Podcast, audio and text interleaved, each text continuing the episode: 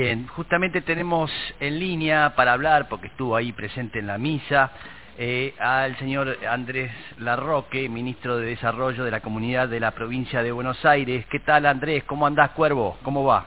¿Qué tal? ¿Cómo estás? Escucho con un poquito de distorsión, si se puede acomodar. Tiene un poco de distorsión, dice, ahí están trabajando los técnicos a fondo, como si estuvieran manejando el Titanic, resolviendo este este conflicto, que se escuche bien este el señor Cuervo. Eh, ahí está. Ahí se escucha bien. Le iba a preguntar una cosa, este, ¿modifica un poco su estado de ánimo según cómo haya salido San Lorenzo el fin de semana, eh, para encarar la semana? Sí, por supuesto, pero bueno, venimos a una etapa medio sombría de muchos empates. Bien, o sea que está como acostumbrado a no ponerse loco. Tal cual. Ahí está, perfecto. Bueno, ahí estábamos hablando, este, diciendo mi compañero Mauset, hablando de la misa que se hizo en Luján. Eh, ¿Qué nos puede decir? ¿Qué, qué saldo de toda esa reunión? Eh, cuéntenos un poco.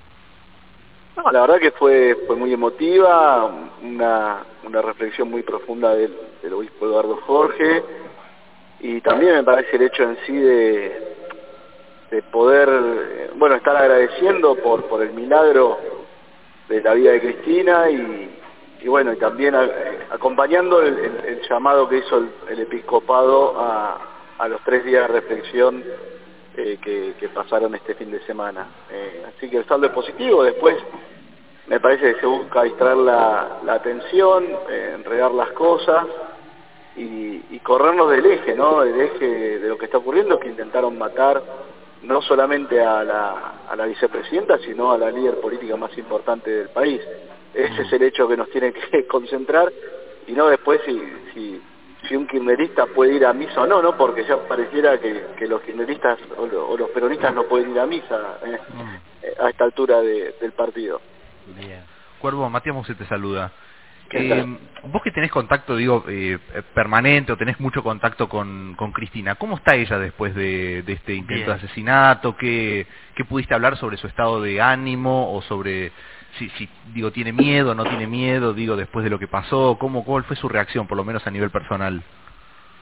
Bueno, como puede estar alguien a, quien la intentaron matar, eh, por supuesto que es conmocionante, choqueante, desde desde lo personal, desde lo familiar y también, por supuesto, por la responsabilidad política que recae sobre, sobre sus espaldas. Eh, solamente eh, pensar más allá de, lo emocional, ¿no? De lo que, de lo que puede significar para Cristina a nosotros y, y para, una inmensa mayoría de la población. Eh, tomando un poco de distancia y analizándolo en términos políticos, de haber tenido éxito el atacante, ¿dónde estaría el país en este momento? Entonces, bueno, son muchas cosas que se juntan más allá de eso, dentro de ese contexto ella está bien porque es una persona muy fuerte, ¿no? Mm, sí, muy fuerte, pero realmente no sé si a uno le pasa eso seguido, ¿no? Creo que te debe cambiar la vida o tenés que te parás desde otro lugar, ¿no? A partir de que, mirá, pasa, pasó esto. Yo no sé cómo, cómo digo, cómo en la cabeza de Cristina, yo estaría, me volvería loco, ¿eh? Seguir adelante porque es cada vez es como que va creciendo, va creciendo, va creciendo más, ves a la oposición que tampoco puede aflojar, no puede salir de ese lugar, porque si no pierde poder, entonces tiene que seguir el odio, tiene que continuar, y, y yo digo, ¿qué, qué, qué, momento que estar ahí, ser Cristina, y vivir eso y seguir adelante, ¿no? Por eso te preguntamos qué, qué, saber de, ella, ¿no? Porque tampoco ella dio notas ni habló, por eso te pregunta esto este, Matías, es, es, es muy raro, es una locura lo que pasó este, cómo continuar en eso, ¿no? Sin duda, por supuesto que un, hecho de estas características eh, repercute profundamente en, lo más interno de la persona, más allá de conmocionar el conjunto de la sociedad. Pero, pero bueno, frente a este tipo de, situaciones, eh, yo digamos, lo, único que puedo encontrar eh, eh, similar, pero de otras características obviamente en términos de, de shock, fue la muerte de Néstor, ¿no? Y, mm. ella salió adelante en aquel contexto y bueno, hoy es otra cosa, eh, pero pero también muy muy muy complejo, muy compleja, muy dura y, y desde ya que cuando cuando uno llega a esos puntos de inflexión, bueno, busca fuerzas de donde no hay para para seguir, ¿no? ¿Se evaluó un poco esto de, bueno, cuál, eh, digamos, replantear el, tema del acercamiento físico con la gente, algún tipo de cambio respecto de su eh, manera de manejarse en esto de meterse entre la multitud, digo, hubo, o, o, directamente se ponen las tintas sobre, eh, bueno, el discurso que llevó a esta situación, pero digo, ¿hay algún tipo de, eh, no sé si de autocrítica o de, o de replanteo de, bueno, quizás por algunos, unas par de semanas o meses, eh, otro tipo de protección, otro tipo de protección o con el tema de la custodia, cómo, digamos, ¿cuál es el balance que se realiza de todo eso? Yo creo que el, problema y lo triste es, es, que pensemos una política sin gente, que llegamos allá, hayamos llegado, perdón, a, la situación de tener que evaluar una, una política de lejanía que, que me parece finalmente es, es lo que siempre se buscó eh, previamente con, con, con lógicas que, eh, que van sembrando bueno la discordia y que, y que no se hacen cargo del motivo originario esencial de la política es representar. Entonces acá pareciera que el pecado es ser representativo y, ser intérprete de, las expectativas de, las mayorías. Entonces me parece que sería un inmenso retroceso que tengamos que evaluar o abordar un escenario político o una democracia sin, sin pueblo, sin gente. Más allá de eso, después, bueno, hay cuestiones de, la seguridad que a mí me, exceden y que hay personas que, se ocupan de eso y lo tienen mucho más claro que yo, por supuesto. ¿Cómo viste, Cuervo, a ver, más allá de después del atentado, incluso antes también, eh, volvieron cánticos de Cristina Presidenta en, la gente en general, en, los militantes, pero también en la gente en general. Eh, ¿Cómo se ve eso desde adentro, digamos, de, de la estructura, por lo menos de cercanía de Cristina?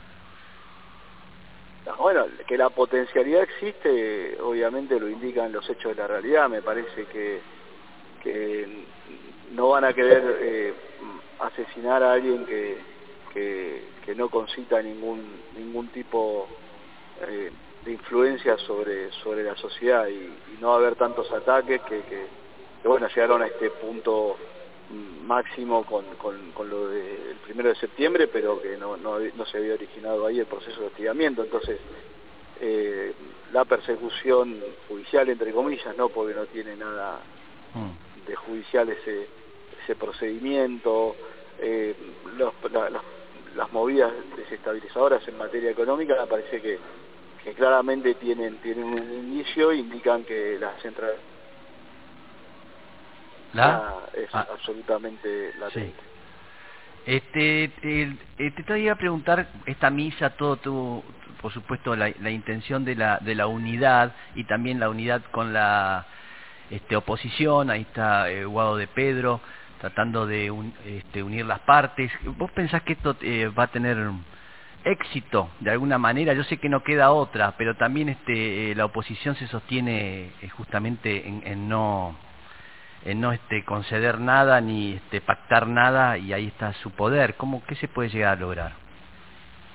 Yo creo que eh, una cosa es, porque si no ponemos todo en partes iguales y, no y por ahí no se, no se profundiza el análisis, desde ya que, que todos los sectores y actores tenemos responsabilidad, pero me parece que una cosa es tener un, un exabrupto o, o una opinión desmedida, circunstancial, eh, que se podría calificar ¿no? o asociar a, a, una situación de odio, ¿no? porque el odio es una, o la ira, ¿no? Eh, mm. es, es, algo ahí, es una tentación que está ahí, que, que uno puede ser presa en, en alguna circunstancia. Ahora, eso es una cosa.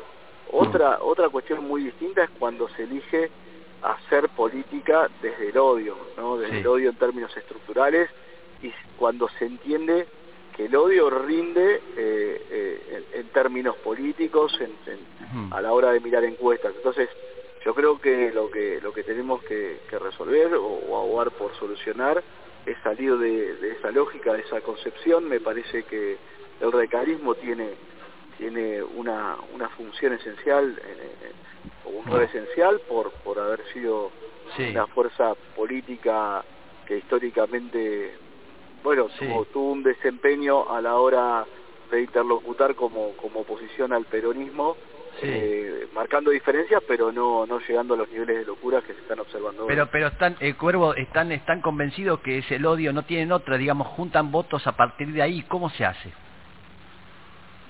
Bueno, repito, eh, si, si, si la lógica va a ser construir desde el odio, la sociedad está en un problema, ¿no? Eh, tendríamos que, tenemos que ver todos y llamarnos a la reflexión para ver cómo cómo salir de esa secuencia y te repito, me parece que, el único camino es que esos sectores que, que, son minoritarios en términos dirigenciales, pero que logran tener la hegemonía a la hora de conducir el espacio opositor, bueno, eh, queden más aislados. Esto no, no solamente incumbe a la política, ¿no? porque hay sectores del poder y yo creo que acá lo central es que el propio poder real en Argentina está teniendo dificultades, dificultades perdón, para convivir con con la democracia en sí, porque lo que finalmente eh, les molesta o no permiten es, la representación popular. Entonces, esos factores del poder son los que, a partir de, la capacidad que tienen de influenciar en, el debate público, de la injerencia que tienen eh, ya en, distintos medios con una